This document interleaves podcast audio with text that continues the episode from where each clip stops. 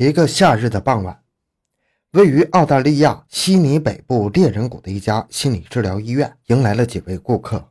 负责接待的心理医生盖里博士面色凝重地观察这群人，心里十分忐忑。之前，院长已经和盖里博士打过招呼，提醒他一定要谨慎接手这起案例。病人的心理遭受了毁灭性的打击，几乎无法恢复。你完全可以选择拒绝治疗。而作为一名治疗经验丰富的成名医生，盖里博士一度认为院长过于谨慎了，于是轻易的就答应了担任病患的主治医生。可是当他接触到患者的病历，并深入挖掘其致命原因之后，不免脊背发凉，后悔自己做了一个极其可怕的决定。原来这几位病人就是处理凯瑟琳奈特案的受害警察。欢迎收听由小东播讲的《悉尼女屠夫》。儿子自杀，邻居下疯，警察辞职。回到现场，寻找真相。小东讲故事系列专辑由喜马拉雅独家播出。凯瑟琳·奈特堪称是澳大利亚，甚至是世界上最恐怖、最血腥的女魔头了。其身上背负着多起犯罪事实。尤其是最后一起，在她的第三段婚姻中，凯特琳·奈特杀害、肢解和烹饪了自己的丈夫普莱斯，并将尸体烹饪给了三个继子作为晚餐。其实，早在前两段婚姻中，他就已经多次表现出可怕的暴力倾向了。澳大利亚警方首次听说这个名字是在1984年。某日，一位叫大卫的男人跑进警局寻求庇护。而身后一位拎着平底锅追打他的女子，正是凯瑟琳·奈特。据大卫描述，今天是两人婚后的第一天。凯瑟琳·奈特仅仅因为自己贪睡，耽误了准备早餐，就对自己诉诸武力。无奈的他只能躲进警局寻求庇护。本着清官难断家务事的警方对这件事感到很无奈，在一番简单的劝解后，就送走了两个人。未曾想到。傍晚时分，警方再次接到了大卫母亲的报警电话，认为事情未得到圆满解决的凯瑟琳·奈特在家中殴打大卫和纵火，然后又带着一岁的孩子准备卧轨自杀。意识到事态严重性的警方马上赶到卧轨地点。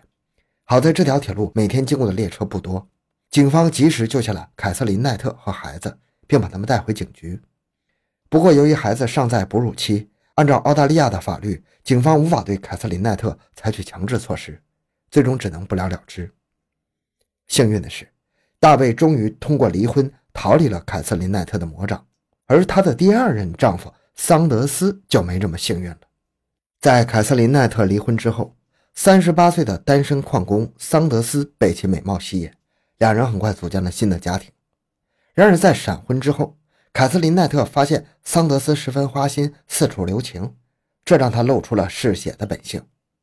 除了语言争吵和将桑德斯赶出家门之外，凯瑟琳·奈特还变本加厉地当着桑德斯的面剖开了一条狗的肚子，作为对他出轨的警告。后来，凯瑟琳·奈特又在争吵中用铁棒重创了桑德斯的面部，还用一把尖刀刺进了他的肚子。感受到恐惧的桑德斯落荒而逃。为了躲避凯瑟琳·奈特，他甚至放弃了工作，返回乡下躲藏。这也宣告了凯瑟琳·奈特第二段婚姻的终止。一九九五年，单身许久的凯瑟琳·奈特遇见了约翰·普莱斯，后者离过一次婚，并带着三个孩子。作为众人公认的好男人，普莱斯很快就俘获了凯特琳·奈特的芳心，二者开始了同居生活。在最初的同居时间里，两个人相处的极为愉快。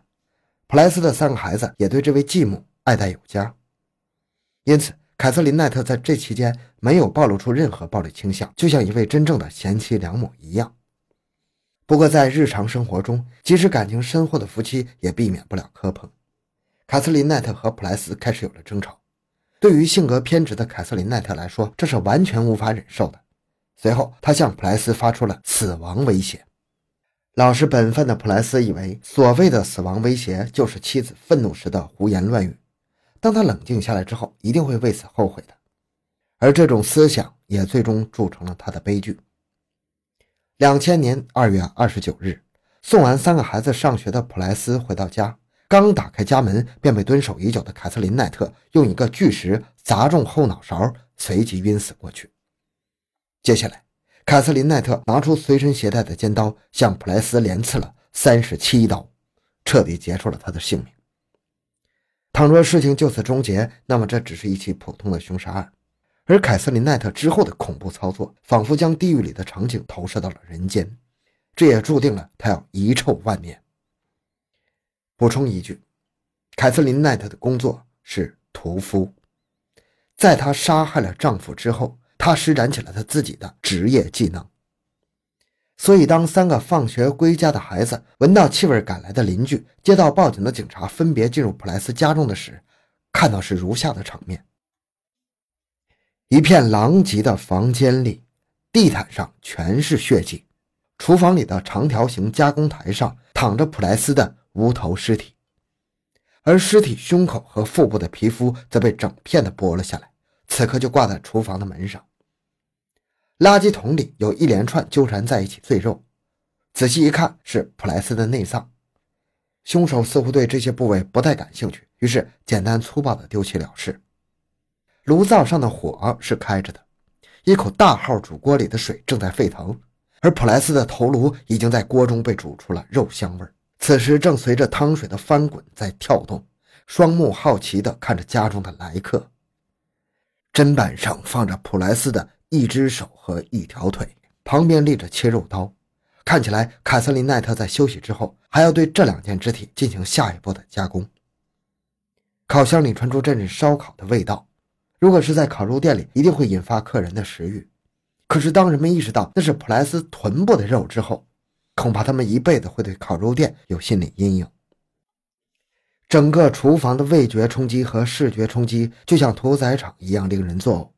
众人纷纷退出厨房，厨房之外就是普莱斯一家人就餐的餐桌，餐桌上赫然放着三个盘子，分别写着普莱斯三个儿子的名字，盘子里装了很多已经烹饪好的肉。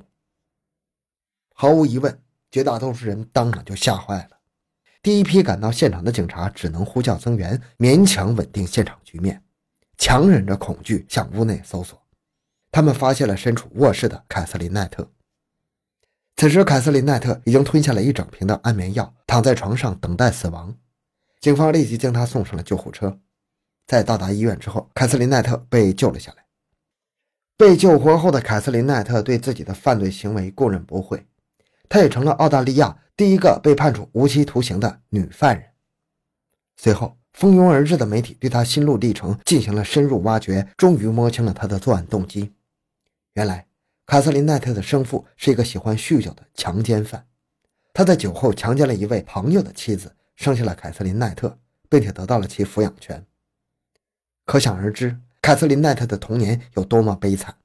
母爱缺失，外界言论，身份卑微，他只能拼命地向父亲身后躲藏。可是，凯瑟琳·奈特越向父亲亲近，父亲越将他视为自己失败人生的始作俑者，在酗酒后对他拳打脚踢。可怜的小女孩只能咬紧牙关，希望自己长大后能够不受殴打。随着凯瑟琳·奈特长大，金发碧眼的她出落得越发漂亮了。可是她不敢想象，人性泯灭的父亲竟然将魔掌伸向了自己，随时随地对她进行强奸。这种悲惨的生活不仅让她饱受折磨，而且埋下了暴力隐患。早在学生时期，她就经常和同学打架，甚至敢对老师出手。毕业之后，他迫不及待了。选择了自己梦想中的职业——屠夫。对暴力有着迷之热爱的他，也有了一把专业的屠刀。他把这把刀视若珍宝，甚至睡觉的时候都放在身边。而在工作之外，年轻时的凯瑟琳·奈特肤白貌美，身材匀称，妆容精致，举止得体，所以她能不断地吸引着男人们，让其被自己的外表所欺骗。这也是她能拥有三段婚姻的原因。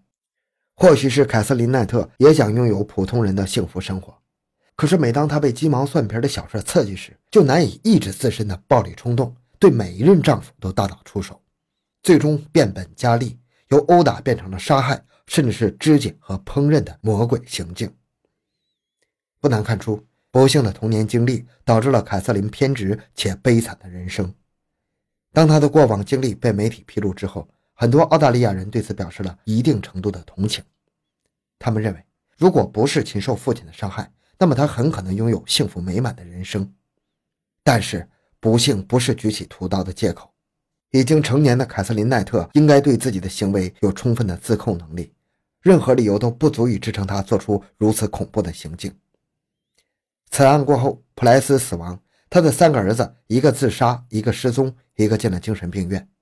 很多当时在场的邻居，甚至接受过专业训练、心理承受能力极强的警察，在那之后心理都产生了很大的影响。而本案的主犯凯瑟琳·奈特自己也要在监狱中度过余生。好，这期案子讲到这里。小东的微博账号主播小东讲故事，感谢关注，咱们下期再见。